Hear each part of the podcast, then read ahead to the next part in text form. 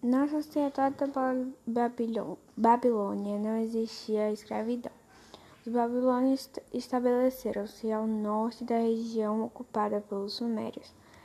Aos poucos foram dominando várias terras, aumentando seu império. O imperador Hammurabi criou um código de leis chamado de Código de Hammurabi.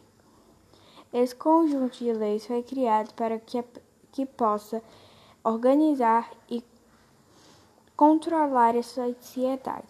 O código informa que todo criminoso deveria ser punido de uma forma pro proporcional ao delito cometido.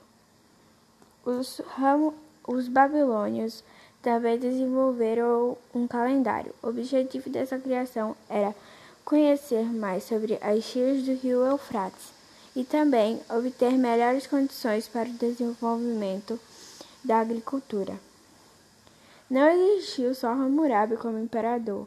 Também, existe, é, também tem o imperador Nabucodonosor. Ele foi responsável pela construção dos jardins suspensos da Babilônia, que fez para satisfazer sua esposa. Ele também criou a Torre de Babel.